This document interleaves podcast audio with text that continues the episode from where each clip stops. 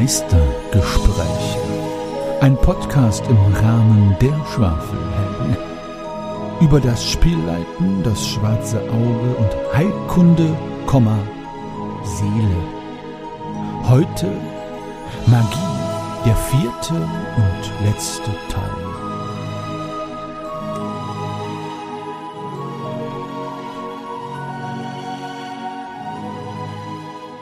Hallo zusammen und willkommen bei einer weiteren Folge der Meistergespräche. Lieber Zuhörerinnen, wir freuen uns, dass ihr mit dabei seid zum abschließenden vierten Kapitel. Davon gehen wir zumindest Stand jetzt aus, oder ich gehe davon aus. Ähm, der Magie-Reihe, den Marathon, den wir jetzt äh, in vier Folgen schon besprochen haben, mit der heutigen. Wir haben noch ein paar Fragen vorbereitet, aber vorher natürlich immer die obligatorische Begrüßung meiner Mitspielleiter und Meister, die da wären, der Daniel. Hallo Daniel.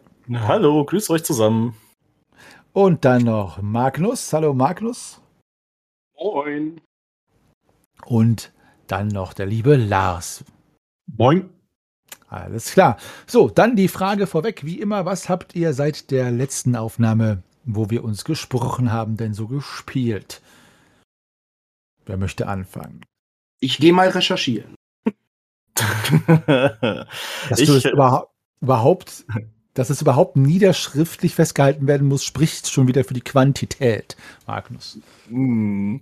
Ich habe direkt nichts äh, gespielt zwischenzeitlich. Ich habe nur eine kleine ja, ich habe ein paar Rollenspielelemente mal in äh, meinen Unterricht übertragen. Das habe ich in letzter Zeit mal gemacht. Wir haben mit einer siebten Klasse den Hobbit gelesen und da habe ich das dann so gemacht, im Zuge eines Gamification-Programms habe ich die dann quasi so als Charaktere mitlaufen lassen durch die Story und manchmal mussten sie halt eben versuchen, Bilbo bei den Trollen zu befreien und mussten dann halt einen Rettungswurf würfeln oder sie haben halt eben versucht, äh, den Gollum auszutricksen. Dann mussten sie ebenfalls mal würfeln und das war so, glaube ich, das höchste im Moment an Rollenspiel, was ich gemacht habe. Aber so eine richtige Rollenspielrunde hatte ich nicht in letzter Zeit, leider, leider.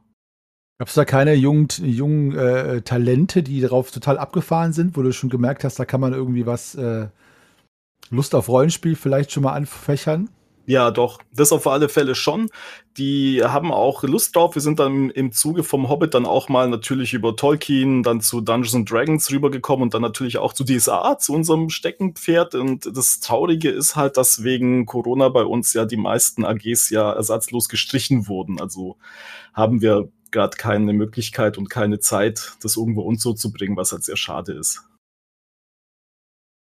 Hat jemand von euch The One Ring mal gespielt? Jetzt, wo wir gerade bei Tolkien sind? Leider noch nicht. Ich warte noch drauf, aber ich habe mir auch sagen lassen, The One Ring zweite Edition sei wesentlich besser. Ich bin mal gespannt. Ich hoffe, ich finde noch mal eine Runde. Es kam mir immer wie ein Sakrileg vor, in dieser Welt zu spielen. Deswegen habe ich das auch nie gemacht. Äh, kann ich verstehen, ja. Da gibt es einen Meister. Wenn der mich mal einlädt, dann sage ich, ich bin sofort dabei. Aber der weilt in anderen Sphären. Ich habe tatsächlich mit den Schwafelhelden, ähm, und das ist zum Zeitpunkt des Releases von dieser Folge ja noch gar nicht äh, so weit, aber wir haben das Abenteuer beendet äh, unter dem Nordlicht. In einem furiosen Finale, und ich werde es nicht spoilern, und äh, habe jetzt durch das Tor der Welten vorbereitet und holy moly, ist das ein crazy, crazy Abenteuer. mein Gott. Also, äh, es gibt noch so, ich finde, ich weiß nicht, wie ihr das seht, aber es gibt noch so zwei Stolpersteine und ich benutze das wirklich nicht so bösartig, aber die sind schon so vom Rohmaterial echt schwierig. Durch das Tor der Welten ist eins und in den Fängen des Dämons ist das andere. Ich finde, danach wird es echt deutlich besser in der Qualität der Abenteuer, finde ich, der alten. Aber naja, jedenfalls haben wir das zu Ende gespielt und äh, sonst habe ich nichts gemacht. Also nichts äh, Rollenspielmäßiges gespielt. Ich wurde zu einer Shadowrun-Runde eingeladen jetzt. Uh als Spieler und ich habe da große Ehrfurcht vor, weil das ja so gar nicht mein Genre ist, einfach weil ich mich da nicht auskenne, aber ich glaube, ich werde es mal probieren. Ja, was ist mit äh, euch, Lars, Magnus? Ich habe wieder meine Online-Runde geleitet, ähm, DSA 5 mit ein paar Anfängern, die da viel Spaß haben, die vorher noch gar kein DSA aufgespielt hatten. Ähm, und ach so, ja, mit euch das natürlich nochmal. Und dann durfte ich selbst mal wieder spielen, auch in äh, so in echt, analog, in Präsenz, in einem selbstgemachten System von einer äh, Bekannten. Und zwar war ich da mal wieder mit Bärbel unterwegs. Bärbel, das ist eine Bärin, eine Bärenbutlerin angestellt bei der Polizei des Märchenwaldes. Und da war wieder eine Einheit der Polizei des Märchenwaldes unterwegs um zu klären, was sich dahinter verbirgt, dass die böse Königin ausgebrochen ist aus dem Gefängnis und dann auf ein auf der Düsterinsel tot aufgefunden wurde. Hui, da ging's ganz schön hoch her. Ja. Das klingt ein bisschen uh. wie nach dem Wolf Among Us äh, Spiel und Comics. Kennst du das? Das kenne ich nicht. Das kann ich nur empfehlen. Das ist auch so ein Hardboil Detective Drama, aber basierend in der Märchenwelt. Also so mit Mord und äh, der, der, der, Detective trinkt auch und rauft und Prostitution und so weiter, aber alles halt Märchenfiguren, ne? Also der böse Wolf, Schneewittchen, Rotkäppchen etc. Also es könnte eigentlich äh, der Macherin von dem Rollenspiel gefallen, was du gerade da äh, erzählt hast. Oder vielleicht kennt sie es sogar. Könnte sein. Das gibt es, glaube ich, auch äh, als Telltale-Spiel. Genau, ist ein großartiges mhm. Spiel, ja. The Wolf Among Us. Und äh, du warst die Bärenbutlerin. Äh, genau, das ist in dem Märchenwald ist es so, dass die Bären, ähm, das ist die Spezies, die da so die Dienstbotengeschichten übernimmt und dann war ich die Butlerin. Und da haben die, die lieben Detektive, die haben versucht, irgendwelche Sachen rauszukriegen und ich bin dann mit, äh, mit Bienenstich aus Großmutters Bäckerei, bin ich dann zu den Dienstboten, die dort an dem Ort, wo wir ermittelt haben, ähm, Dienstboten waren, gegangen und habe mit denen mich erstmal ausgetauscht. Hast du schon gehört? Oh nein, das kann doch nicht wahr sein. Die böse Königin ist ausgebrochen. Ja, ist nicht wahr. Tot gefunden auf der Düsterinsel. Oh. Ein typisches Altbärengewäsch. Also. Das, das, das, das klingt cool. Das klingt wirklich cool. Gibt es das irgendwie, nice. so dass man, ist das irgendwie so, kann man das, gibt es das irgendwo zu beziehen oder so? Oder ist das. Äh ich glaube nicht. Also da müsstest du mit der, also das hat äh, die Meisterin wirklich selbst erfunden. Ähm, so ein ganz einfaches, basales System, fünf Eigenschaften, ähm, die wir kennen, weil das so die ähm, fünf Eigenschaften sind, die wir auch aus DSA 1 und DSA 2 kennen. Und ansonsten die Talente, ein ganz einfaches Prozentsystem, wo man am Anfang was draufsetzen kann. Also man kann sie vielleicht fragen, vielleicht stellt sie das, ist sie bereit, das zur Verfügung zu stellen, aber. Mal machen. Es bringt jedenfalls saumäßig viel Spaß. Gut. Dann, Magnus, was. Ja. Oha. Also. Ja, ach, so viel, so viel war es diesmal gar nicht. Also, ich habe gespielt Cthulhu One-Shots. Ähm, einmal Willkommen in der Hölle. Eine 1920er Jahre Weinverköstigung in einem, ähm, in einem Weingut unter dem Höllenberg, der tatsächlich in echt so heißt äh, entpuppt sich als gar nicht mal so gemütlich. Ja, ansonsten ähm, meine heißgeliebte äh, nach wie vor äh, Nummer 1, meine, meine DSA 3 plus Hausregeln und Schwertmeister ähm, Online-Discord-Runde, die diesen November 20 Jahre alt wird. Ähm, haben wir jetzt in der selbst zusammengestellten und teils selbst geschriebenen Yakiria-Kampagne äh, nach kurzem Zwischenspiel, ähm, nachdem wir von den Zyklopeninseln zurückgekehrt sind, ähm, ja, sind, er, ergründen wir jetzt die Geheimnisse von Grangor. Oha. Das passte da jetzt perfekt rein. Uh. Ähm, genau. Und äh, das habe ich gemacht. Dann habe ich mit schwerem Herzen äh, an so mit den letzten Runden unseres äh, Video-Let's Plays mitgewirkt, DSA 5. Ähm, und darüber hinaus, genau, dann noch, noch mal äh, zwei weitere Cthulhu One-Shots, drei weitere Cthulhu One-Shots gespielt. Und zwar einmal das entsetzlich einsam gelegene Haus im Wald, also der absolut nicht unnötig lange Titel. Ähm, und einmal, ach so, einmal noch geleitet, und zwar ein unstillbares Verlangen. Das ist Cthulhu Gaslight, also spielt so 1890er. Und noch einmal ein Cthulhu Now Menschenfracht. Und das war ziemlich, heftig. Aber gut, wie es sein muss. Wie Cthulhu sein muss. Ja, und jetzt harre ich der Dinge. Ich äh, bin total happy. Ich habe in einem von einer Streamerin zu ihrem Jubiläumsstream liebe Grüße raus an äh, Sus von Weyerlu. Ich habe äh, tatsächlich einen Platz in einem D&D äh, One-Shot gewonnen und freue mich wie irre drauf. Jetzt steht die Session Zero an. Außerdem, ähm, ja, habe ich wie gesagt meine wöchentliche Runde. Ähm, und äh, wir sprechen uns ja auch bald wieder, aber selbst bis dahin schaffe ich noch einen Cthulhu One-Shot einzuschieben. so. Alter. Du bist aber auch so. auf dem Cthulhu-Trip, oder? Ich bin seit Monaten. von, wie war das? Wenn das Leben dir Limonen gibt, dann mach Rüle Kulustang daraus. Genau. ja, so viel dazu. Und jetzt will er auch noch D&D spielen. Der Niedergang ist unaufhaltsam, scheint Hallo, D&D ist doch cool. Ich fände es ja viel, viel cooler. Ich fände es ja hingegen viel, viel cooler, in einer Welt von D&D nicht Verliese und Drachen zu spielen, sondern Menschen und Haushalt.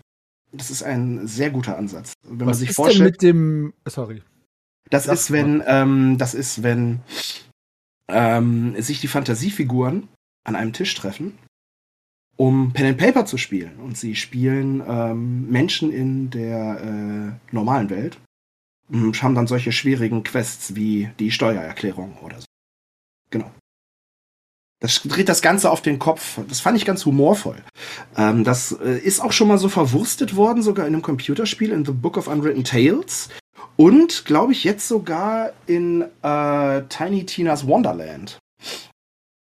Zwei vollkommen unterschiedliche Genres sind. Aber ein interessanter Aspekt. Apropos Aspekte.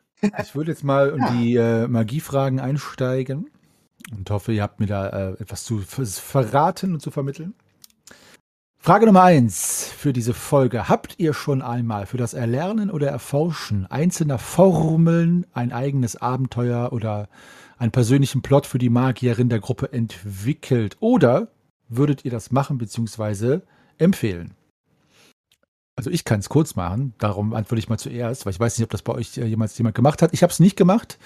Ich äh, habe es noch nie auf einen Magierin zugeschnitten, das Abenteuer gemacht, einfach weil ich nie welche geleitet habe. Ich fand es gut oder finde es gut bei den alten DSA-Abenteuern, wie zum Beispiel unter dem Nordlicht, dass man da Formeln finden kann. Das gefällt mir. Das war natürlich damals auch einfach in der Mangelung von Boxen, wo das drinsteht, haben die halt durch die Abenteuer neue Sachen hinzugefügt. Das würde ich machen. Also ich würde so Schriftrollen auch in irgendeinem späteren Abenteuern rumfliegen lassen mit irgendwelchen Zaubersprüchen, die man halt lernt, wenn man sie findet. Oder halt auch nicht lernt, wenn man sie nicht findet. Das finde ich gut. Ja, und ansonsten sehe ich da eigentlich kein Problem. Ich finde, es müsste aber schon echt ein epischer Spruch sein oder so, dass man da eine ganze Kampagne oder ein Abenteuer drum sind. Also wenn mir jetzt irgendeine Magierin oder irgendwas sagt, ich hätte gern, ich habe den Foramen noch nicht gelernt, ich würde den gern lernen und dann äh, würde ich jetzt nicht dafür irgendwie eine Queste bauen oder so. Also das würde ich dann quasi zwischen den Abenteuern irgendwie in der Downtime einfach regeln. So. Das wäre so mein Senf dazu. Hat das einer von euch schon mal gemacht? Ich überlege gerade, ob ich das jetzt noch richtig zusammenbekomme, aber ich glaube, mir ist so ein ziemliches Kunststück gelungen, muss ich tatsächlich sagen. Und muss mir da jetzt echt mal selber auf die Schulter klopfen. Mit dieser Jugendgruppe, mit der ich Bob, die Borborat-Kampagne gespielt habe.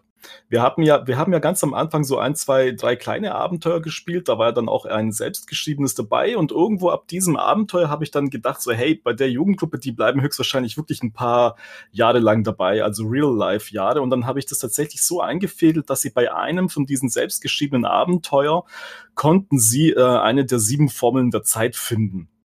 Und die ist dann aber natürlich auf diesem Pergament so schwierig zu entschlüsseln gewesen, dass es gar nicht so auf, auf, den, An, auf den ersten Anhieb ging. Und der Magier der Gruppe, der Victorius, liebe Grüße, falls du zuhören solltest, der hatte dann diese ähm, Formel tatsächlich jahrelang, also in-game jahrelang aufgehoben und im Real Life, ich glaube tatsächlich hat er die dreieinhalb Jahre mit sich herumgeschleppt, bis sie in der Borborat-Kampagne an den Punkt ankam, wo sie in Drakonien rauskam. Und ich glaube, das war so das vorletzte, vorvorletzte Abenteuer, also wirklich eins von den aller, allerletzten. Und da konnten sie dann diese, äh, diese äh, Shift-Roll dann auch tatsächlich entschlüsseln und knacken. Und es war halt eben einer der Verjüngungszauber, der da übrig geblieben ist, weil die ja in dem ersten Abenteuer, glaube ich, ähm, zwangsweise ja altern, weil sie dann nach Dragenfeld gehen und da verlieren sie ja wirklich einiges an Lebensjahren. Ja, also manche von denen hat es ja dann so gebeutelt, dass die dann wirklich teilweise 15 Jahre älter geworden sind.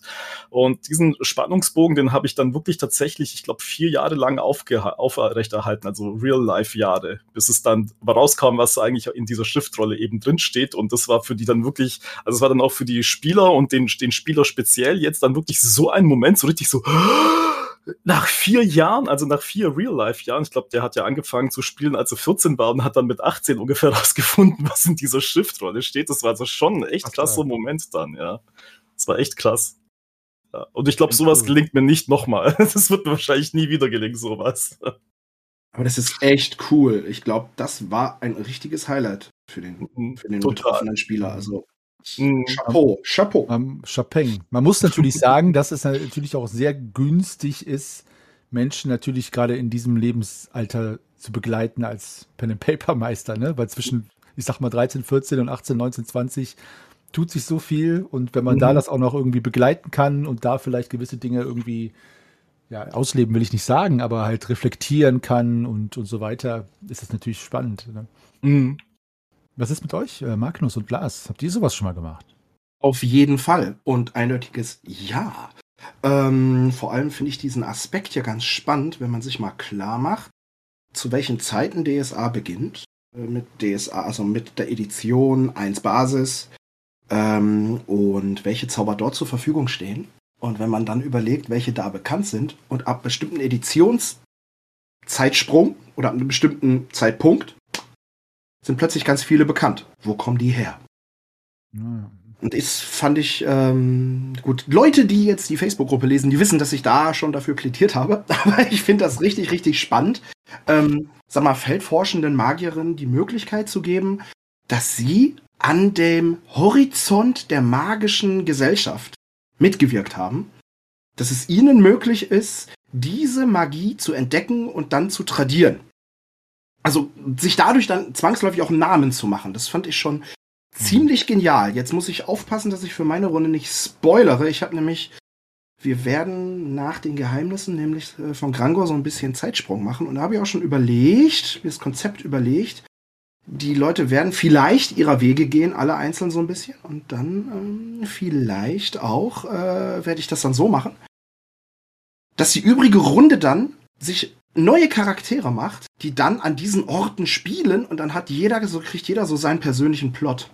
Und das heißt für die MagierInnen dann auch, äh, dass sie dann die Möglichkeit haben, eben neue Dinge zu entwickeln oder abgewandelte Formen zu entwickeln. Da haben wir in der letzten Folge ziemlich lang drüber gesprochen, inwieweit wir äh, auch die magische Werkstatt zum Beispiel anwenden. Und das mhm. habe ich mir zum Beispiel überlegt. Ich hoffe, dass das Konzept aufgeht. Ähm, ja, ich mache jetzt mal einen Punkt. Ich hatte eben was von, ich mache es kurz gesagt. Okay. ja, Lars, und bei dir? Hast du das schon mal gemacht? Meine Zauberformel nicht. Also schon Forschungsgeschichten. Ähm, es liegt auch daran, dass bei mir selten ist so, das eine Abenteuer ist vorbei, jetzt sind drei Monate um, jetzt beginnt das nächste Abenteuer, sondern auch dann die Zwischenzeit so ein bisschen gespielt wird. Das ist ganz lustig, denn manchmal haben die, halten die Leute dann anschließend was anderes für das Abenteuer als ich. ähm, da ergibt sich dann aus manchen Zufallsgeschichten denn was, was dann auch total spannend ist.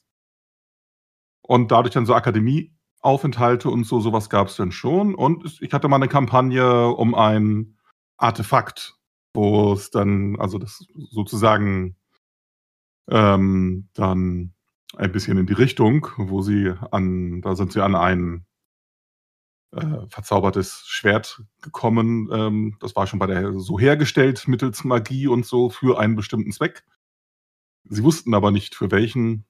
Und das spielte dann eine zent relativ zentrale Rolle in dem Abenteuer.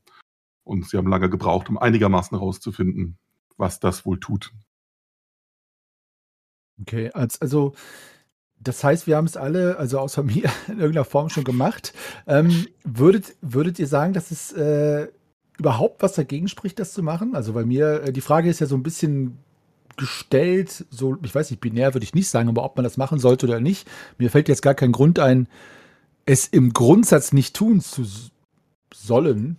Also ich finde, das, das kann man eigentlich immer machen, wenn es halt passt und nicht für jedes Kinkerlitzchen ein eigenes Abenteuer gemacht wird, finde ich das super. Ich finde es sogar fast besser, wie du schon sagst, Magnus, wenn man ähm, so Neuerungen in der Welt auch spielerisch begleitet, ne? politische Umschwünge oder sowas auch. Ich finde es ja zum Beispiel auch ganz schwierig, ähm, den Metaplot, der ja da, wo wir jetzt spielen, 997 Bosporans Fall noch nicht ganz so äh, viel irgendwie beeinflusst, die Spielwelt, wo die Spieler gerade sind oder Spielerinnen, dass man das auch durch Gerü als Gerüchte einstreut oder als Foreshadowing oder dass dann schon irgendwelche Heere hier und da hinwandern, das finde ich ja auch schon finde ich ja auch schon sinnvoll, wenn man das macht. Und wie du schon sagst, wenn der Kodex auf einen Schlag rauskommt, wo kommen die Zauber her? Ne? Also, oder meint ihr, da spricht irgendwie was dagegen? Ich glaube, da gibt's halt im, also prinzipiell nicht. Ich denke, gibt's halt so zwei Arten von bei diesem, bei diesem Aspekt. Also entweder du findest, also entweder es fällt dir halt eben zu und du kannst es sofort verwenden, oder es fällt dir zu und du musst erst herausfinden, was es ist, um es verwenden zu können. Ich, was mir damals bei ähm, Earthdawn, bei dem System so gut gefallen hatte, du konntest da ja auch tatsächlich irgendwelche magischen Schriftrollen oder auch magische Artefakte, konnten dir in die Hände fallen, aber du konntest dessen Macht erst freischalten, wenn du mehr über dieses Artefakt oder über diese Schriftrolle herausgefunden hattest. Also das heißt, es war vom Grund her darauf angelegt, irgendwelche Abenteuer zu bestehen, wo du halt mehr über dieses Artefakt recherchieren musstest und mehr herausbekommen musstest. Und von daher war das eigentlich schon ähm, mal eine sehr willkommene Abwechslung, weil du musstest da dann tatsächlich also aktiv irgendetwas machen, damit du, damit dieses Artefakt mächtiger wird. Bei, bei DSA habe ich, glaube ich, wenn ich jetzt äh, wirklich zurückblicke, gar nie, bis auf dieses eine Mal, was ich eben vorhin erzählt hatte, gar nie so wirklich den Fall, dass denen eine, eine Schriftrolle zufällt und die konnten dann äh, daraus einen neuen Zauberspruch lernen. Hatte ich, glaube ich, so da noch nie. Wir hatten es dann später eingeführt, nachdem wir mal eben eine Zeit lang Earthdawn ähm, gespielt hatten und dann auch so ein bisschen was angestreut hatten. Ähm, ich glaube, prinzipiell kann man es dann machen, wenn es tatsächlich auch ein Zauber ist, der dann auch so einen gewissen, ja, der so eine gewisse Seltenheit hat, der jetzt halt nicht so ein, ich weiß nicht, 0815 Zauber ist, sagen wir es jetzt mal so. Ja, also wenn das wirklich irgendwas ganz, ganz Besonderes ist, dann würde ich da schon, glaube ich, so ein kleines Abenteuer daraus sticken. Ja, dann hat es einfach noch mal mehr so Gewicht. Manchmal finde ich auch die Kleinigkeiten, die zum Selbstzweck da sind, auch ganz toll. Also ein kurzes Abenteuer, wo es einfach nur darum geht, zu erforschen, wie verändere ich die Farbe meines Flimflam. Das kann, das kann ganz toll sein. Und mhm. dann ist halt anschließend ja. einfach nur, mhm. das ist nur innerweltlich, nur vom Fluff her ein besonderes ja. ähm, äh, mhm. Mittel, sich abzuheben, dass der Flimflam eine andere Farbe hat. Ja, das hat keine großen, crunchigen Vorteile, dass man damit dann Orks verschwinden lässt oder so. Es ist einfach nur hier, guck mal, was ich kann. Und das finde ich ist auch sehr magierartig. Ja, Ansonsten wüsste mhm. ich auch nicht, was dagegen spricht, das zu machen. Wirklich nicht. Das Einzige ist, der offensichtliche Hinweis an der Stelle ist natürlich, man muss gucken, wie passt es zur Gruppe. Äh, und dass das dann nicht eine, nicht eine One-Woman- oder One-Man-Show wird und die anderen gucken nur zu. Ne, denn vielleicht hat man ja eine gelehrte Gruppe, sodass das für die alle interessant ist. Oder man hat was für ein Artefakt oder was Besonderes, was mit dem Spruch zu tun hat, dass irgendwie alle da eingebunden sind. Aber das ist das Einzige, was ich da noch mit sagen würde. Bin ich absolut bei dir. Und ich, da fällt mir eigentlich, da kommt mir eigentlich gleich so der Gedanke einfach, ja klar, dann äh, lass die Formel irgendwo auf einer Steinstele stehen setzt die Magier in der Gruppe unter Druck, die zu, transkribieren, äh, oh Gott, zu transkribieren. Danke. Und äh, setzt sie dabei unter profane Bedrohung. Das und dann hat die dann gleichzeitig die Kämpfenden äh, auch noch was zu tun und fertig und du hast alle eingebunden. Genau. Schützt den Gelehrten. ja.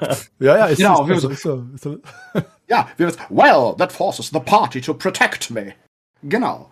Und ähm, das ist es. Und ich denke, das ist cool. Ähm, dabei muss ich jetzt der Ehrlichkeit halber, also wir machen das jetzt nicht so ganz, äh, äh, ich sag mal, ganz stringent oder so. Wir spielen schon mit dem Kodex. Aber ich denke, unter dem Aspekt, äh, so, ein, so einen Anreiz zu geben, finde ich schon cool. Und wenn man das dann gleichzeitig wieder rückkoppelt und sagt, okay, das hat also eine, äh, es gibt diese Möglichkeit, es gibt die Möglichkeit für die HeldInnen, also gibt es das auch für die ganzen NSCs. Das bedeutet, warum hat sich das nicht äh, so eine Art en vogue Gesellschaft herausgebildet, dass die MagierInnen sagen, okay, wir ändern unsere Zauber mit persönlichem Touch. Das wäre cool. Wenn es dann noch irgendwelche optischen, ähm, wenn es da gerade dabei irgendwelche optischen oder akustischen Merkmale gibt, und schon kannst du einen Krimi an einer Akademie spielen, weil die Leute individualisierte Zauber haben, hast du Hinweise, die auch profan wahrgenommen werden können, die darauf hindeuten, wer es war oder wer wann wo war oder wie auch immer. Also da erge eigentlich ergeben sich nur mehr Möglichkeiten, wenn man es anpackt. Ja.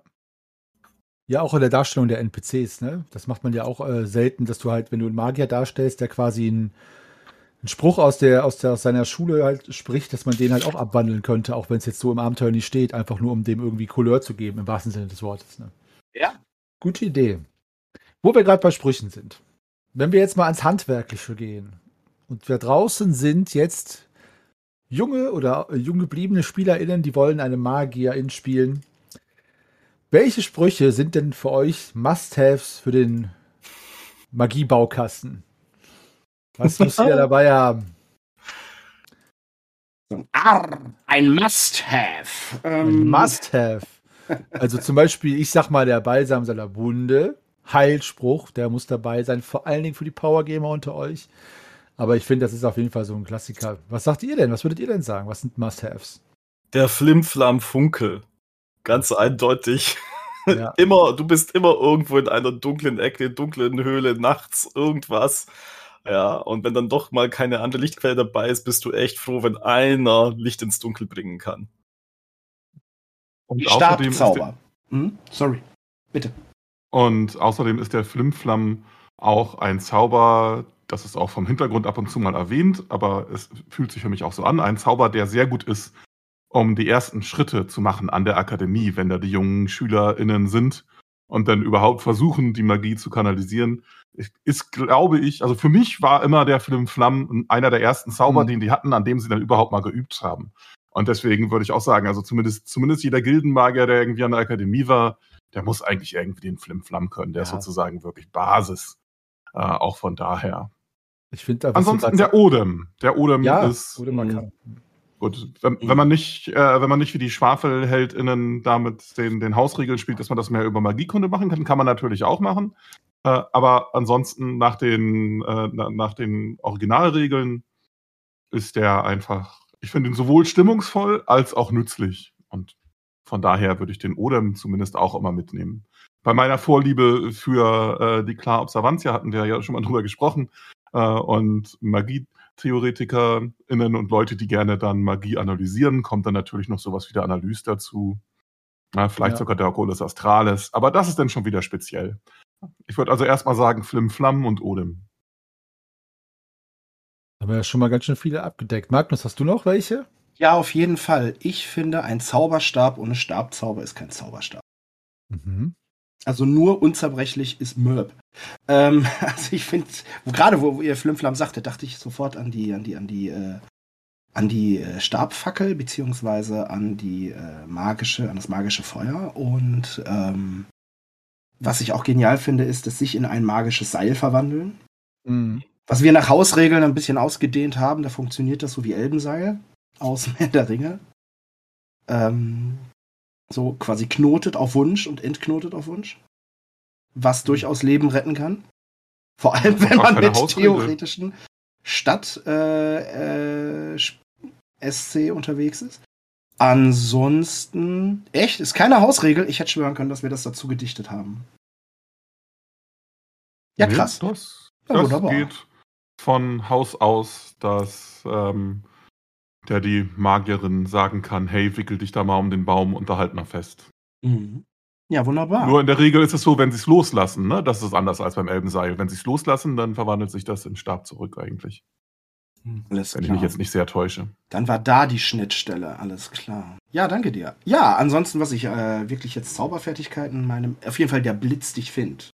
Hm. Ähm, Finde ich ist auch so ganz klassischer Zauber, der auch wirklich, ähm, auch wirklich hilfreich ist, um sich auch erstmal zu, um sich erstmal zu, äh, zu schützen, falls man attackiert wird.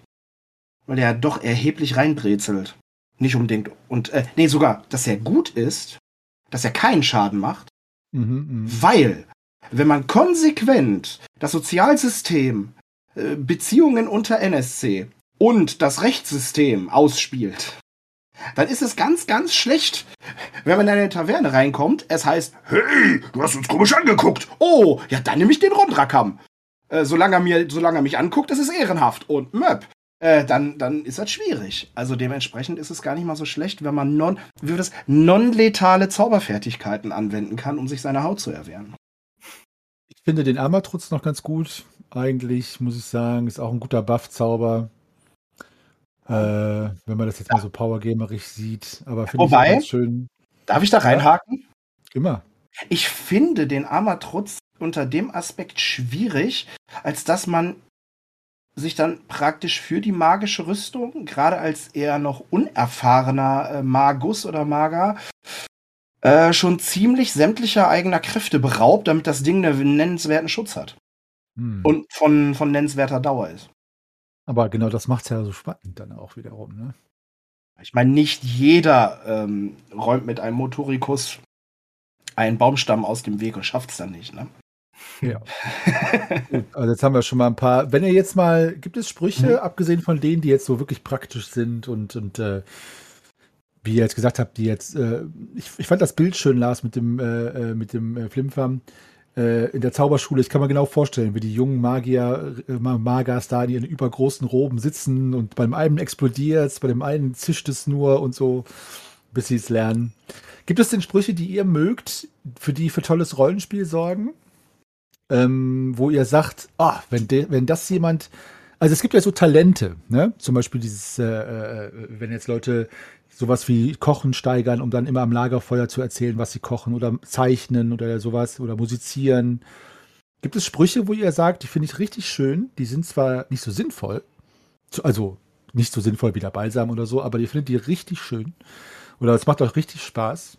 Also ich mag zum Beispiel den Penetritzel, Penetritzel heißt der so, Mhm. Finde ich ganz, ganz toll. Also das finde ich, finde ich einfach so schön, weil äh, es öffnet halt im wahrsten Sinne des Wortes diese anderen Ebenen, wo ich als Meister richtig Spaß dran hätte, das mal auszuspielen.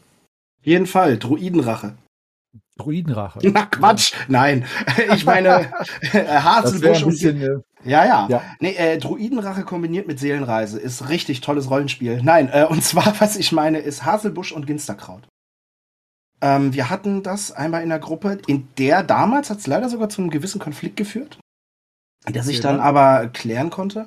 Äh, da haben dann die äh, profan kriegerisch ausgerichteten Helden sich am Ende mokiert, dass die Elfe ihnen praktisch die Show gestohlen hat. Wobei sie eigentlich super Rollenspiel machte. macht der, Situation. kannst du noch mal kurz erläutern, Ja. was der, weißt du, nur für die, die jetzt den Spruch Mhm. nicht kennen, weil wir haben ja jetzt auch nicht nur DSA-Cracks hier, die zuhören. Haselbusch und Ginsterkraut ist ein, äh, eine Zauberfertigkeit, Verwandlung, ähm, die lässt innerhalb von einer Zeitstunde auch wirklich die verkümmertesten äh, Büsche Früchte tragen, zum Beispiel. Hm.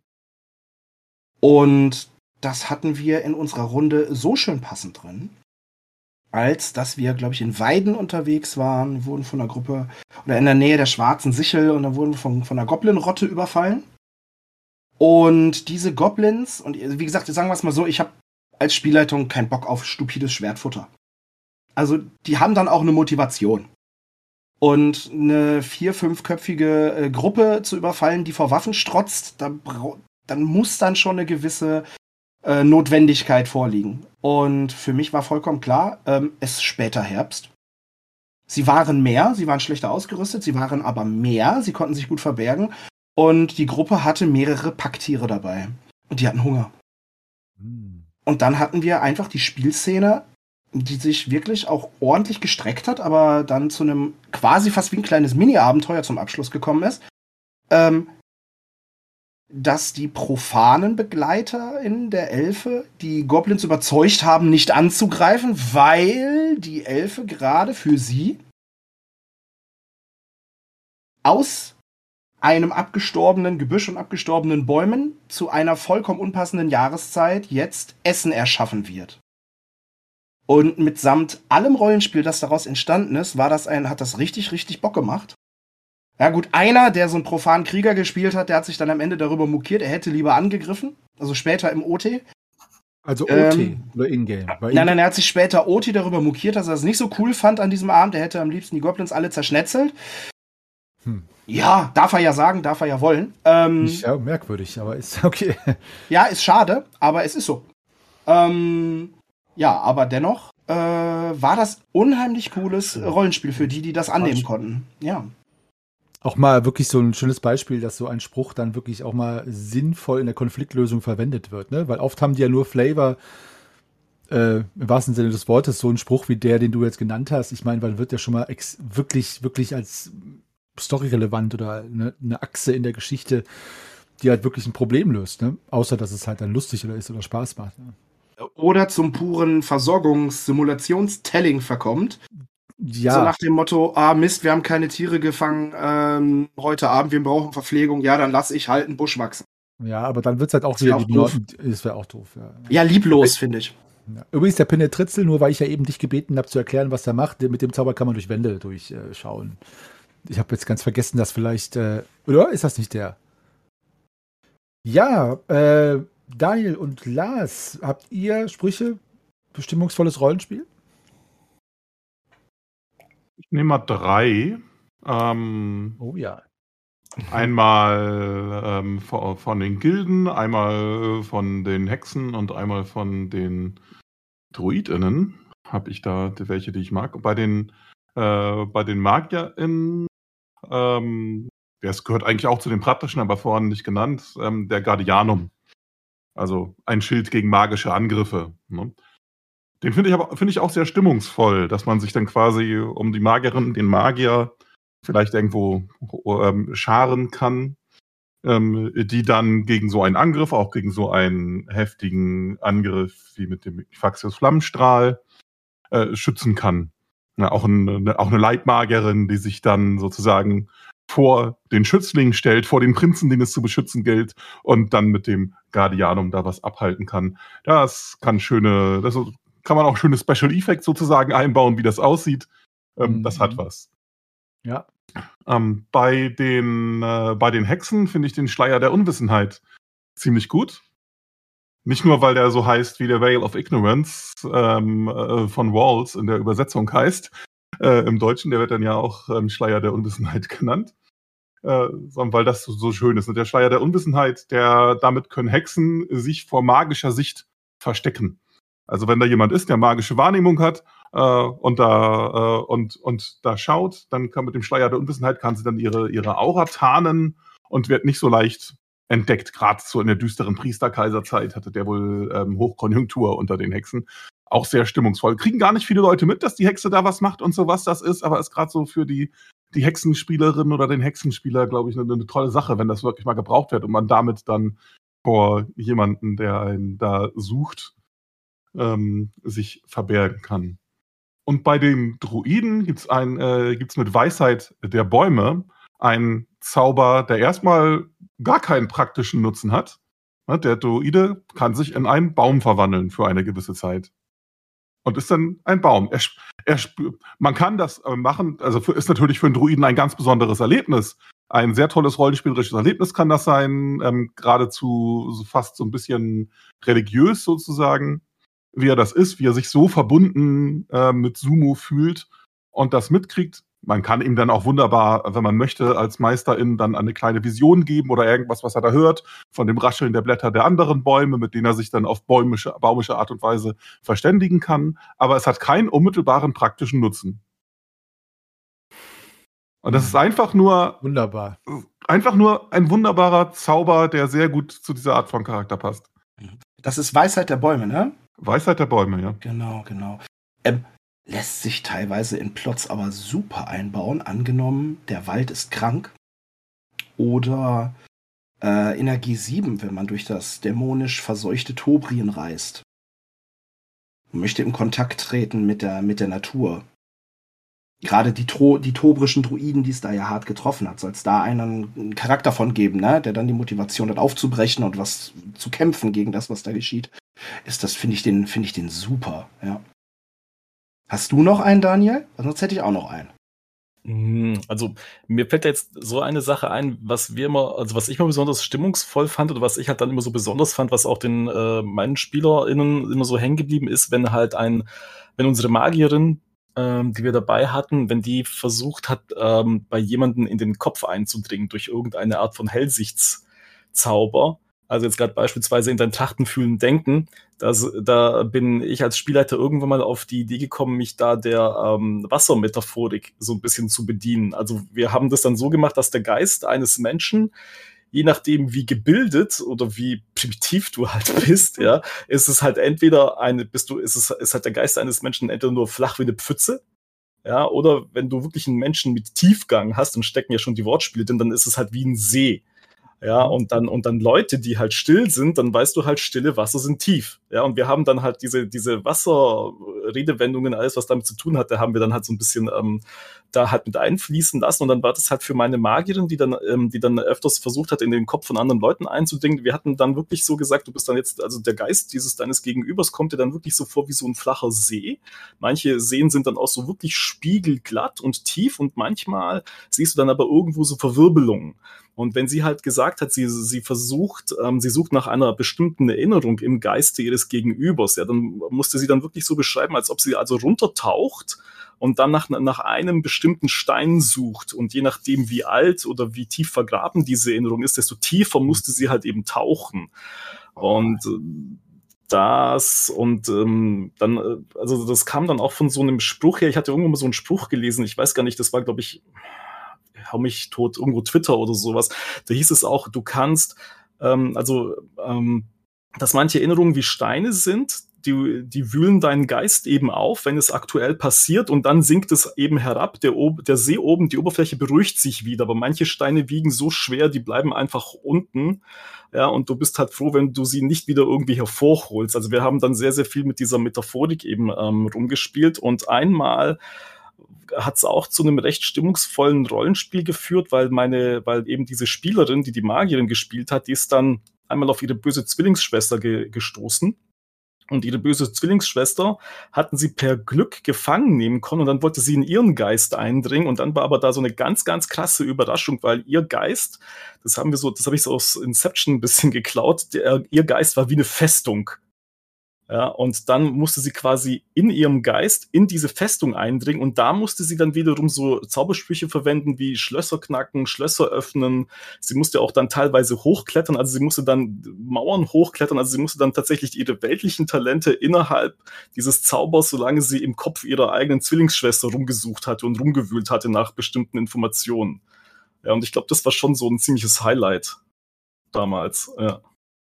Finde ich ja eine super Idee, wenn man so innerhalb der eigenen Runde so einen, ich sag mal, einen ganz eigenen visuellen Duktus entwickelt für die Hellsicht. Ne? Also quasi so ein, so ein Spektrum, dem man halt irgendwas nimmt, wie es kann ja Wasser sein oder auch Wetter oder Licht, mhm. und das dann benutzt, um das darzustellen. Das finde ich eigentlich echt clever. Das ist eine sehr gute Idee. Ich glaube, das werde ich mir mal. Soll ich mir mal klauen von dir? Klar. Und wenn, wenn man nur Bier sieht, weiß man, man hat wieder den Zwerg. Wieder Trachten gefühlt. Magnus, du hattest noch einen? Äh, ja, tatsächlich. Ähm, ich finde äh, aus dem Bereich äh, Verwandlung von Unbelebtem, ähm, auch wenn der, ich finde sehr, ja, der, der kann, er ist einfach vielseitig einsetzbar, auch wenn er sehr, sehr anstrengend ist für den Wirkenden oder für die Wirkende und äh, auch äh, relativ schwer erlernbar, glaube ich, nur in Kunchom nach Kanon. Ähm, das ist der. Oh nein, warte, jetzt habe ich den Namen natürlich vergessen. Ah, Moment. Verwandlung von Unbelebten, sagtest du? Ja, Moment, Moment, Moment. Ich, ich hab ihn auch gleich sofort. Das ist ja der Desintegratus Pulverstaub. Der Desintegratus Pulverstaub, mit dem der Magier einen, einen Trichter formt und innerhalb dieses Trichters verwandelt sich alles Metall zu Laub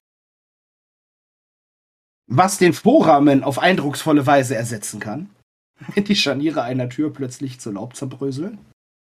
Äh, was hm. allerdings auch dazu sorgen kann, dass ein Magier eine, sagen wir es mal so, äh, schwer gerüstete sind dann auch nicht mehr so das Thema. Der Punkt ist, die haben dann, wenn die irgendwie eine helle Bade getragen haben, haben die dann immer noch einen Holzknüppel. Und dann sind ziemlich, meist ziemlich stinkig, dass sie jetzt in der Unterhose dastehen. Ähm, also, den fand ich, wie gesagt, den finde ich auch ziemlich reizvoll. Ähm, weil der insofern für spielerische äh, Erweiterung sorgt, als dass der die Rahmenbedingungen verändert, die geschehen. Mhm. Na, ähnlich wie das Druidenritual, ähm, das ich jetzt einfach mal Magnetismus nenne. Ich habe jetzt den exakten Namen nicht parat. Ähm, ich glaube, oder heißt das wirklich Magnetismus? Das müsste ich jetzt nochmal nachgucken. Aber das ist das, dass der Druide sein äh, Vulkanglasdolch in die Erde steckt und in einem bestimmten Umkreis ähm, zieht der Boden Metall an. Hm. Was, hm. was äh, auch sehr interessant ist, äh, weil man ansonsten, wenn man Metallrüstung trägt, praktisch sich gegen Körperkraftproben nur überhaupt weiter bewegen kann. Das finde ich auch ganz spannend. Ja. Ähnlich könnte man noch das Pandemonium der Hexen mit reinnehmen, wobei mir der eigentlich fast ein bisschen zu krass ist. Also, dass da so eine Zone, so eine dämonische Zone geschaffen wird, wo Mäuler, Krallen und Tentakel rauskommen. Das ist. Aber es ist schon ja. ein schönes, ja. Aber optisch ist es auf jeden Fall reizvoll. Ansprechend. mhm. Ja, aber sonst? Viele schöne Sprüche. Mhm. Ich meine, ich ja. habe es bisher kaum erlebt. Leider gibt es kein Abenteuerplot, das ich bisher kenne, das das wirklich erfordert. Dass man äh, in DSA 1 bis 3, aber dass man einen Schwarzmagier oder eine Schwarzmagierin spielt, die dann mal wirklich den Heptagon und Krötenei oder den Furrohrblut anwenden muss, äh, um im Plot weiterzukommen. Habe ich, glaube ich, so nicht gehabt. Ich weiß nicht, ob das moralische Hintergründe hatte, äh, dass die Redaktion da damals sagte, ja, das wollen wir nicht drin haben. Ja, aber nicht, nicht, im Kölner Stadtanzeiger von 88 steht satanistische Rituale im Keller von Jugendlichen oder so. oh, Deswegen wahrscheinlich. Im Express, ja, genau. Oh, ja, ja, meine ich ja. Ist doch gleich Verlagen. Ja, ich weiß, was du meinst, ja. ja, ja. Aber ich meine, gerade das bietet viel Rollenspiel. Klar. Ich sage jetzt mal so als kleiner Exkurs, ich habe das im Lab erlebt. Wir waren irgendwo in einem Wasserschloss bei Erfurt äh, waren dadurch, dass das eine ziemlich große Veranstaltung war, waren wir, keine Ahnung, 200 Leute und 300 Leute und hatten damit so ungefähr 50-50 die Größe des Ortes der aktuellen Einwohner. Und die praktisch da die Hälfte äh, rannte in Mittelalterklamotten rum und zum großen Showdown wurde ein riesiges Pentagramm in den Schlosshof gemalt auf den Boden und äh, mit Nebel und Lichtshow entstieg dann da ein Dämon dem Ding. Was da im Ortsanzeiger drin stand, will ich auch nicht wissen. Aber es war cool. Da, wo in Erfurt jetzt der große Krater ist, da war früher das Schloss. Also, jetzt, wisst ihr, jetzt wisst ihr warum. Ich wollte sagen, liebe Kinder, ich habe damit nichts zu tun. Also, ich habe noch eine interessante Frage. Ja. Es geht wieder um die Wesen, äh, Wesen, Wesenheit der Magie in der Welt und die Plausibilität und so. Haben wir ja schon mal ein bisschen ange, ange, ange, äh, angedeutet. Der ersten Folge, glaube ich.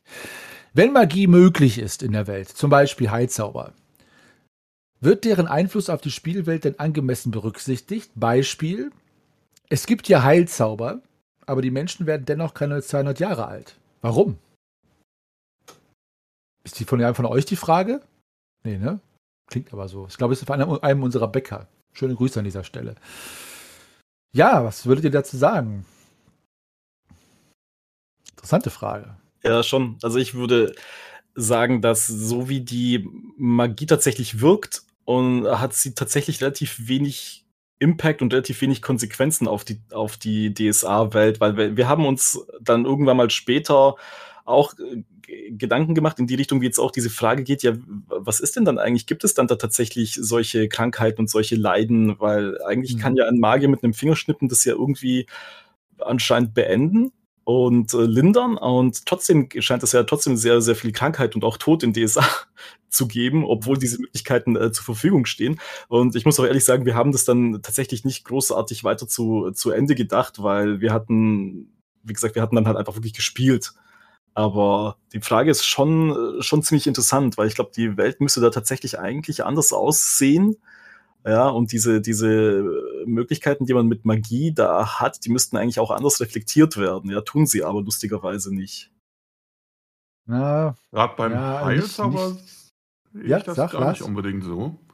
Ähm, also zum einen glaube ich, das steht natürlich, also mir ist keine Stelle bekannt, wo es jetzt genau festgeschrieben ist, wie alt die Leute durchschnittlich jetzt unwirklich werden, aber es erscheint mir doch so, wenn ich mir die NSCs angucke, auch wenn es keine Reichen und Mächtigen sind, werden die schon älter als in einer, als in einer ähm, vergleichbaren Epoche unserer Geschichte. Das schon. Und bei Heilzaubern, also wenn ich mir zum Beispiel den Balsam als den wohl berühmtesten und vielleicht auch mächtigsten direkten Heilzauber angucke, der verlängert ja nicht die Lebenserwartung. Okay, die unmittelbare, wenn er die Wunde schließt, an der ich sonst gestorben wäre, das schon. Aber jetzt nicht die generelle, denn was macht der? Der repariert ja auf den vorherigen Stand.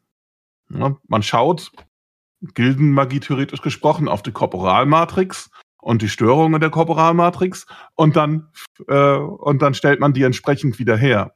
Das heißt, wenn da ähm, ich eine schwere Wunde in meinem 70-jährigen Arm habe, dann habe ich danach meinen heilen 70-jährigen Arm wieder.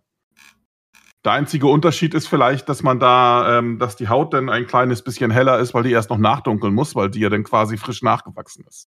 Ähm, so dass man äh, solche Effekte kann man dann kann man dann da sehen. Aber das ist dann kein kein 20, äh, das ist dann nicht so, dass dann auf einmal der Arm nur noch 20 Jahre alt ist oder so. Ich bin da ich, ich sehe das, also ja, ich bin da ein bisschen bei Daniel auch in dem Aspekt, dass ich schon, glaube ich, sagen muss, die DSA-Welt, also das Mittelreich und überall und alle anderen äh, äh, Provinzen, wie auch immer, oder Reiche, es wurde nicht mit letzter Konsequenz komplett zu Ende gedacht, dass alle Magier die ganze Zeit ihre Magie verwenden, um die Länder und die Hungerleidenden und die Häuser und die Schiffe und die Waffen alle immer zu optimieren weil ich glaube, du kannst kein Magiesystem dir erdenken und gleichzeitig muss es auch sich kausal niederschlagen, dass dann eben überall die Magier alles optimieren, weil dann müsstest du ja das, äh, wisst, ihr, worauf, wisst ihr, worauf ich hinaus will? Macht das Sinn, was ich sage? Ja, du hast dann so eine Spirale. Ja. Du hast halt so eine Spirale, ne? Also du ja. müsstest zum Beispiel sagen, okay, es gibt die zehn Zauber, wie zum Beispiel der, der das Essen wachsen lassen kann oder so, sag ich mal, ne? Was hatten wir ja eben, Magnus? Und wenn du diesen Zauber hast, dann musst du aber auch erklären, warum das nicht überall weltlich, also in aller, überall in der Welt auch benutzt wird. Wie kann es dann zum Beispiel Gegenden geben, wo Hunger gelitten wird oder zum Beispiel dies und das? Oder wie kann es überhaupt marodierende Banden geben von irgendwelchen kleinen, egal ob es Goblins oder Räuber sind, wenn, der, wenn da irgendwelche mächtigen Magier die einfach wegfetzen könnten oder was auch immer. Und ähm, ich glaube, dass das tatsächlich getrennt voneinander betrachtet werden muss. Also wenn ich mir jetzt äh, ein Rollenspielwelt ausdenken würde, würde ich das auch nicht verknüpfen. Oder oder man müsste sich einen politischen Grund suchen und sich die Frage stellen, wenn es denn diese mächtigen Magier gibt, Gildenmagier, wie auch immer, die dann aber eben nicht diese Dinge tun, die vielleicht etwas verbessern würden, dann hat das vielleicht politische Gründe, so wie in unserer Welt ähm, es ja genug zu essen und Geld und Ressourcen gibt und trotzdem ist nicht überall, äh, ich sag mal, zu, zu ne, Nieder- oder medizinische Versorgung, wie auch immer. Und deswegen könnte man natürlich jetzt auch Eben so aufknüpfen. Und man könnte es auch so aufknüpfen und dann sagen, ja, das, das wurmt aber die äh, hohen Herren und Damen nicht. nee. Oder es ist halt ein machtpolitisches Ding, ne? Also, möchte, also das ist das, das wäre schon für mich auch eher. Äh, die wurmt ja. es nicht. Die wurmt es nicht. Aber, aber, es ist genau die Frage, sorry Magnus, dass ich alles gut. Einmal, ich muss den Gedanken noch einmal zu Ende spinnen, ist halt genauso wie wenn jetzt ein Spieler sagt, oder Spielerin, warum sollten wir das machen? Warum macht das nicht der Hauptmann oder der Weibel oder so? Ne? Das ist ja genau das Gleiche. Und wenn man sagt, ja, wie kann es das Problem überhaupt geben? Es gibt doch magische Lösungen dafür. Das ist natürlich teilweise auch ein bisschen ein Lawbreaker. Also da würde ich dann mich einfach auch gar nicht rantasten. Also, so, Magnus, jetzt du. Zum einen, zum einen. Ja, absolut. Ja. Die oberen äh, stört es nicht.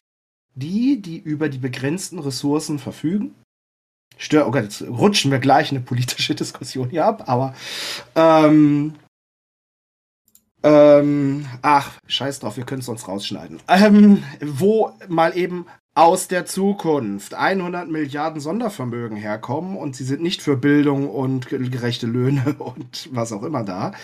Äh, da muss man sich auch die Frage stellen, wie setzt, also, wie, wie, wie sieht das aus? Natürlich sind die Leute stinkig. So, der Punkt ist, Kiso, der liebe Uli Kiso hat ja selber noch geschrieben in der Mysteria Arcana, Seite 8, unterer Abschnitt, ähm, bedenkt die Spielbarkeit.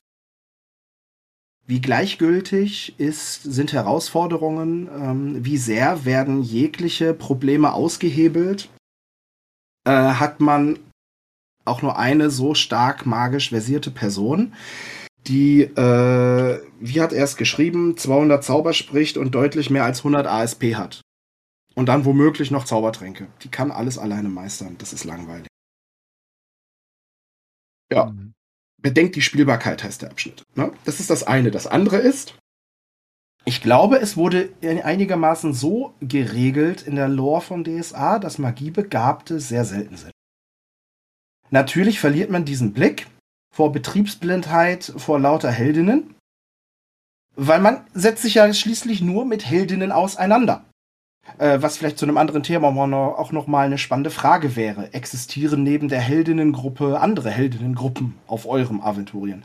Aber das mhm. ist so der mhm. Punkt. Denn die Tatsache, dass zum Beispiel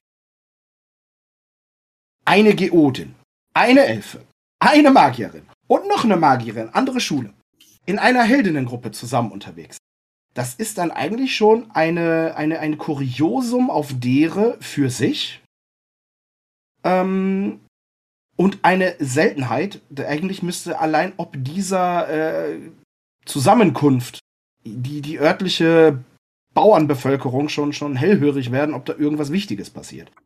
Ähm, ich glaube, ähm, es steht in dem Basis, äh, in, dem, in dem Regelheft äh, die Magie des schwarzen Auges drin, wie selten Magierinnen sind. Jetzt laufe ich aber wieder Gefahr, mich mit den Formeln zu verhaspeln. Ähm, ja, ich, ich, ich stehe jeden Morgen mit einer Doppel 20 auf Zählen und Rechnen auf. Das ist nun mal so. Ähm, aber ich glaube, dass jede summa summarum, jeder 49. oder jede 150. Person äh, ist nur Magie begabt. Und damit sind. Menschen 150, bei den Zwergen 1 zu 300. Danke, Lars, danke. Genau das ist es nämlich. Und, ähm, das, und wenn man dann bei den Menschen 1 zu 150 nimmt und differenziert noch raus, wie viele davon sind eigentlich Magiedilettanten und wie viele sind wirklich zu Ende studierte äh, Magierin, dann ist schon ziemlich klar, dass äh, das eigentlich mega selten sein muss. Wenn man sich anschaut, wie groß die Scholarenanzahl an so einer Akademie ist, so, es übersteigt meist nicht 30 Personen. Inklusive Lehrmeister.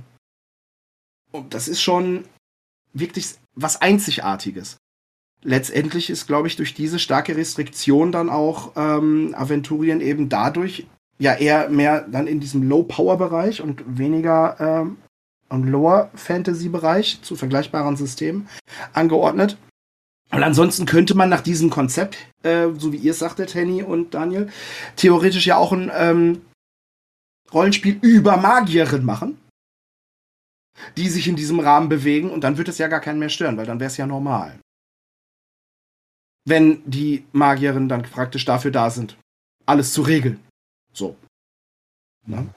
Aber wie gesagt, Verteilung von, von ne, begrenzten Ressourcen äh, sorgen letztendlich auch dafür, dass dann eben Potentaten äh, dafür sorgen, dass die seltenen Magierinnen dann als Berater ihnen zur Seite stehen. Als mhm. Leibwächter, als äh, Gesprächs- oder hier Beratungsüberwachende äh, Antimagierin oder, oder, oder Hellsichtige. So, damit mhm. sie nicht übertölpelt werden. Also da sehe ich eigentlich kein, ähm, keine Unstimmigkeit. Hm. Also ich glaube, es ist eins von beiden. Ich würde es auch so sehen, wie du gesagt hast, Magnus, oder was ich ja kurz angedeutet habe und du hast es dann wunderbar ausgeführt. Es hat halt politische, erklärbare Hintergründe oder man sollte es einfach nicht zerdenken. Hat noch jemand was dazu? Sonst würde ich nämlich jetzt zur letzten Frage übergehen. Okay. Ähm, ja, genau. Wir haben jetzt so viel über. Übrigens, das, dieses geteilte Vorwort aus der Mysteria Arcana von Thomas äh, und Hartmar, genau, Thomas äh, Hartmar und Uli ist aber eine sehr schöne Einleitung, kann ich jedem empfehlen, auch wenn man das Buch sonst nicht liest, liest so wie ich. aber ähm, ja, äh, sehr schön. Wurde uns auch Fungus von einem Leser, äh, Quatsch, Leser, Le von einem Leser, von einem, einem Hörer empfohlen, ähm, ob wir das nicht auch noch, äh, noch mal erwähnen könnten. Aber du hast es ja jetzt getan. Wir als Meister, wir schließen das Thema Magie jetzt ab. Vier Folgen haben wir dafür gebraucht. Und ähm, ja, ich glaube, was kann man als Fazit daraus ziehen? Ich denke, dass viele, zumindest ist das das Feedback, das ich bekomme, ich weiß nicht, wie es bei euch ist, viele auch ähm, uns, uns Meister, Meistern und Spielleitern, so wie sich einige von uns ja auch schimpfen, ähm, nennen, Verzeihung, ähm, äh, auch Tipps und Tricks und so wünschen. Deswegen würde ich das auch beenden, äh, auch einfach um die Gravitas des Themas wieder so ein bisschen im Sande verlaufen zu lassen. Was wäre denn euer, wenn ihr euch auf einen beschränken könnt, wer sonst nennt auch zwei, als Meister Tipps für den Umgang mit Magie im Rollenspiel? Gerne DSA, gerne alte Edition, aber auch sonst allgemein. Für die MeisterInnen da draußen, in Spee oder altgedient. Tipps im Umgang mit Magie im Rollenspiel. Alle kratzen sich am Bart mm. und Kinn hier. Äh, ich hätte was, ja. Aber mach, mach du, Daniel, bitte. Okay, ähm, macht es also tatsächlich, wenn Magie zum ersten Mal gezaubert wird, dann muss ich jetzt auch gerade zurückdenken, wie Lars das vorhin auch gesagt hatte. Bei mir war das dann auch tatsächlich so, der allererste Zauberspruch, den ein, den mein, äh, mein Spieler damals, der diesen Magier gespielt hat, machen musste, war ein Flammenstrahl, der sich verteidigen wollte. Und das war dann tatsächlich so, er hat ein paar Mal gebraucht, bis er es hinbekommen hatte. Er musste mehrmals würfeln und das war aber am Anfang für diesen Spieler auch so ein total magischer Moment, ja, weil ich habe das mir dann auch zu Mühe gegeben, das darzustellen. Ja. Ich habe ihm halt gesagt, du konzentrierst dich, du steckst dann schon die, die, die Finger so nach dieser Formel halt eben aus und dann glaubst du, dass da so wie so eine Ladung deine Hand, deinen Arm entlang kriecht und vorne raus und nach vorne aber nur so pff, und es kommt so ein kleines Rauchwölkchen halt eben raus. Und ähm, ich glaube, dass ähm, wenn die Spieler ähm, Magie anwenden, dann ähm, ist es auch ein ziemlich guter Moment als Spielleiter dann so ein bisschen zu scheinen, ja, indem man dann den halt wirklich das ähm, Gefühl vermittelt, da passiert jetzt tatsächlich etwas, was es halt in unserer normalen Welt nicht gibt, ja, und wie fühlt sich das denn dann an? Ja, was passiert denn dann da genau, ja?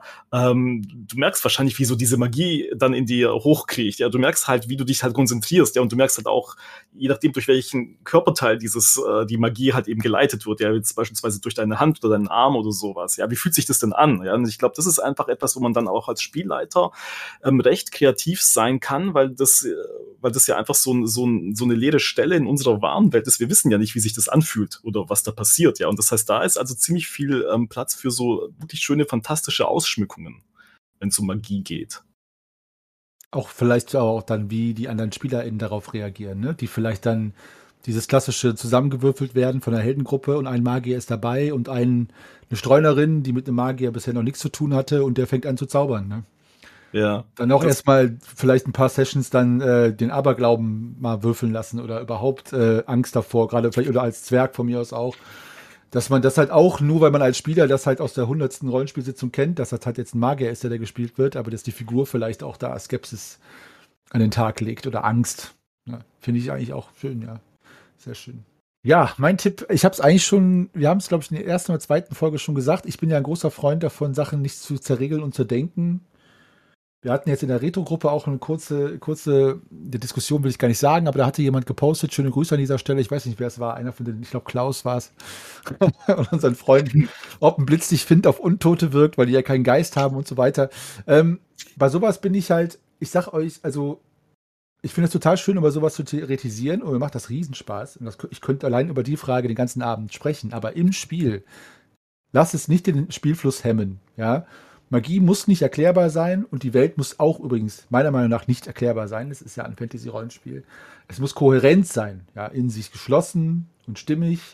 Aber macht euch nicht verrückt, lasst die Magie auch, bewahrt das Mysterium, da zitiere ich den lieben Hartmar ein bisschen von Visa. Ähm, äh, lasst auch ruhig mal die Sachen 13 äh, Grad sein, auch wenn es mal nicht logisch ist und so weiter. Genauso wie alle Sachen, wie zum Beispiel die Entfernungen zwischen irgendwelchen Wesen und Kreaturen nicht wichtig, nicht immer wichtig sein müssen und solche Sachen. Lasst die Magie Magie sein, lasst, ihr müsst sie nicht erklären. Ähm, und äh, wenn es mal keinen Sinn macht, dann lasst es laufen, den Effekt. Ja? Und ähm, wenn ihr das auffangen wollt, und es euch irgendwie stört, dann fangt es mit Rollenspiel auf, dass es jetzt für euch unerklärlich ist und ihr geschockt seid und wie das passieren konnte, aber zerredet es nicht mit Regeln und äh, mit solchen Sachen. Das ist mein Tipp an euch. Ja. ja. Genießt das Chaos. Magnus ich glaub, Ich habe da, ich glaube, ich habe da keine besseren Tipps als die jetzt bereits genannten Altmeister. Insofern kann ich auch nur noch einmal wärmstens empfehlen, da ähm, reinzugucken in die Mysteria Arcana, was ähm, Thomas Römer hat mal von Visa und der Uli Kiso da gesprochen haben. Äh, das sind so die drei Tipps, die ich wichtig finde, die sich im, auf den ersten Blick widersprechen. Ne? Das ist ja zum einen, Magie ist berechenbar. Also guckt, dass die Welt schon eine innere Logik hat und nicht alles zu willkürlich ist, dass man gucken kann, dass es irgendwie, das braucht schon eine gewisse, zumindest gefühlte Konsistenz, dass die Sachen zusammenpassen. Das braucht es schon irgendwie. Aber gleichzeitig, ja, das war Thomas Römer sozusagen, hat man von Visa sagt dann, aber bewahrt das Mysterium.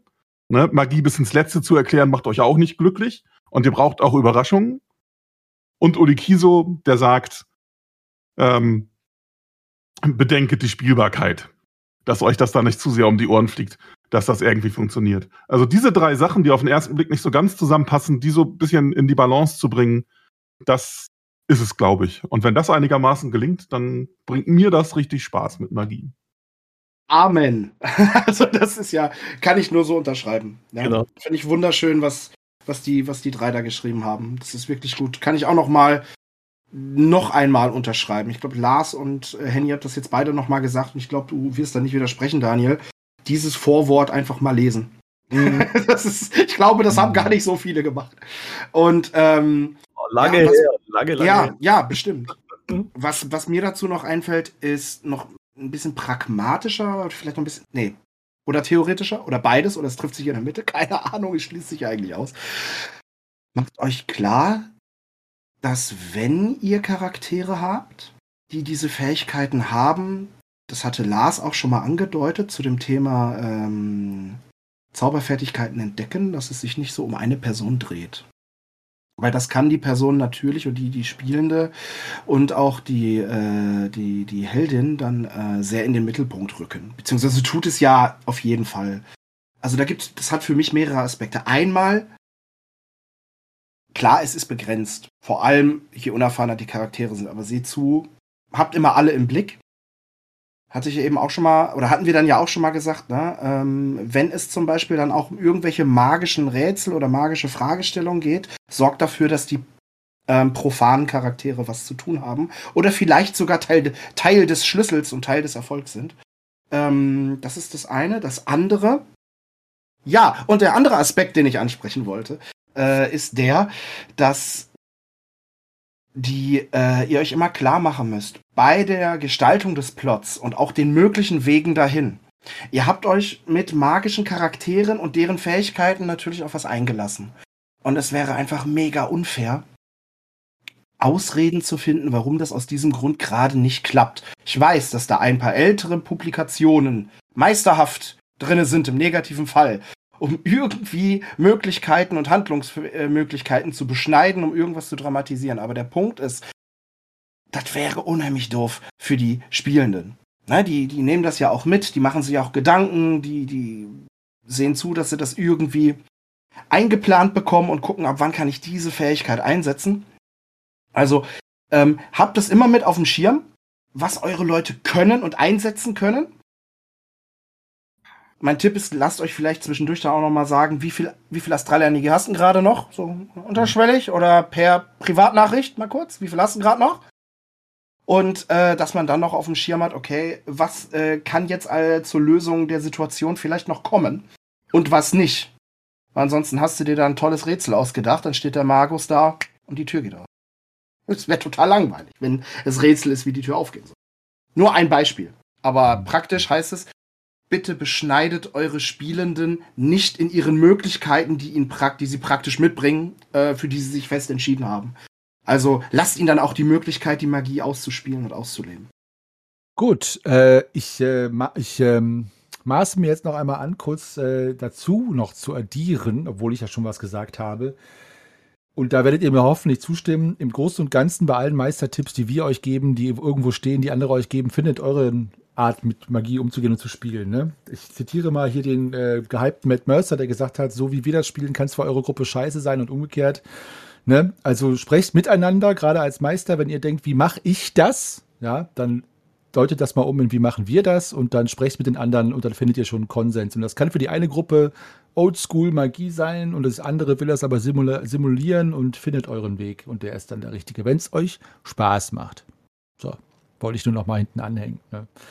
Ähm, ja, wir sind dann am Ende des Thema äh, Magie, aber wir wetten eine Frage an euch oder eine Bitte an euch, die da äh, Magnus zumindest gleich anfangen wird, auszuformulieren. Ja, du, du brauchst gar nicht so zu gucken. wir wollen nämlich, äh, das ist ja jetzt der 1. Mai, äh, schönen 1. Mai übrigens an alle äh, Folge. Und für die Folge im Juni haben wir schon das Thema vorbereitet, beziehungsweise wollen das vorbereiten. Wir werden nämlich jetzt Turnusmäßig angefangen bei der erst, dem ersten Heldentyp äh, Stück für Stück auch die Heldentypen bei DSA durchgehen. Nicht nur unter dem Aspekt das schwarze Auge, sondern auch allgemein die Archetypen, die Heldentypen, wie kann man sie einsetzen in Geschichten und so weiter. Die erste, die wir, der wir uns annehmen werden, nee, dem der Heldentyp, mein Gott, das ist gar nicht so einfach, ist die Amazone aus dem Mantelschwert und Zauberstab, alphabetisch Nummer eins. Und äh, Magnus, du hattest dir da schon so ein bisschen stichprobenartig äh, überlegt, was du gerne von unserer Community da draußen, das seid ihr, also hört gut zu, hören willst. Äh, ja, und zwar habe ich mir Gedanken gemacht, ähm, ich werde das auch noch in diverse soziale Medien einbringen.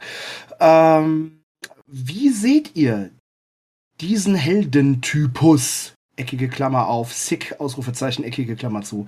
Ähm, wie seht ihr den? Ähm, ist das für euch eine Bereicherung für eine Gruppe? Ähm, ist das einfach nur die berittene Kriegerin, die äh, ein bisschen grumpy daherkommt, äh, wenn sie es nicht mit Frauen zu tun hat? Ist das, äh, ist das ein sozial verträglicher Charakter? Trägt die Amazone zum sozialen Rollenspiel bei? Wie verhält es sich mit der Rondra-Gefälligkeit oder ist eine Amazone aus eurer Sicht eigentlich nur eine berittene Rondra-Geweihte? Wie spielt ihr das aus? Ähm, seht ihr da Diskrepanzen? Ist es für euch noch zeitgemäß, das überhaupt Amazonen zu bespielen? Ja. Was gibt es da alles? Äh, ist es für euch dann aus simulatorischen Zwecken wichtig, dass ihr da noch ähm, die Pferdepflege mit reinnehmt? Ja, also macht euch mal ein paar Gedanken. Ihr könnt euch mal äh, diese äh, Fragen zu Gemüte führen und Henny schneidet sie hoffentlich in einer weniger verpeilten Weise zusammen. Dankeschön. Sorry. Ich bin auch Schwafelhelden geschädigt. Sowas wie, ist es noch zeitgemäß, Amazon zu bespielen, da kriege ich einen Lachanfall, das weißt du doch. Weil ich jetzt einfach Loranas und äh, Shaims Gesicht dabei sehe, wie die vor Lachen unter den Tisch fallen, wenn man Seitdem, ich sag ganz ehrlich, ganz ehrlich, seitdem Lorana an dem Eispalast geleckt hat und stecken blieb, möchte ich mit euch ein LARP machen. Ja, das glaube ich. Ja, sehr schön, sehr schön, Magnus. Was ich noch hinzufügen würde, also wir freuen uns sehr, wenn mhm. ihr uns dazu alles schickt, was euch dazu einfällt. Gerne auch Fragen, die ihr an uns habt, aber auch natürlich eure Meinung. Und habt ihr tatsächliche Erfahrungen gemacht mit Amazonen als Heldentypen in Abenteuern? Wie waren die? Hat, habt ihr den Lieblingsamazone mal gespielt? Hat das funktioniert? Welches Abenteuer hat sich gut geeignet, etc., etc.? Also auch wirklich eure praktischen und tatsächlichen Erfahrungen dazu. Amazone im Juni, im Sommer kommt sie. So, äh, an dieser Stelle, dann sage ich einmal schon mal äh, Tschüss von unserer Seite. Danke, dass ihr äh, beim Thema Magie äh, so lange mit durchgehalten habt. Fünf Folgen waren und die nächste Folge wird die Amazon-Folge sein und wir freuen uns sehr auf eure Zuschriften. Ihr könnt uns bei Facebook, Twitter oder Instagram schreiben oder eine E-Mail an depesche.schwafelhelden.de oder kommt zu discord.schwafelhelden.de. Da könnt ihr sogar die Meister persönlich belästigen. Ich sag schon mal Tschüss, äh, äh, verbleibe als Meister Henny und überlasse jetzt den anderen mal das Feld für die Verabschiedung. Ja, und dann möge Fex eure Wege begleiten. Bis zum nächsten Mal. Macht's gut da draußen, wo immer ihr auch seid. Ai Raja genießt den ersten Teil.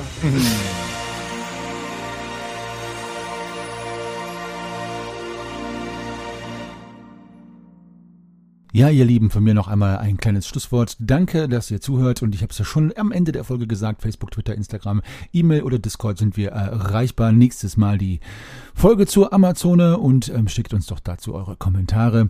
Ich habe mich gefreut, dass ihr heute wieder dabei wart und wir sind wieder im Takt heute mal auf den 1. Mai endlich die Folge pünktlich rausgebracht und ich hoffe, ihr habt nach der ganzen Sauferei und Rumhurerei Zeit, diese Folge zu hören. Ich verbleibe als euer ewiger Geschichtenerzähler und Welten Spinner im Namen meiner Mitspielleiter Meister Henny. Bis dahin, rollt die Würfel und bleibt gesund.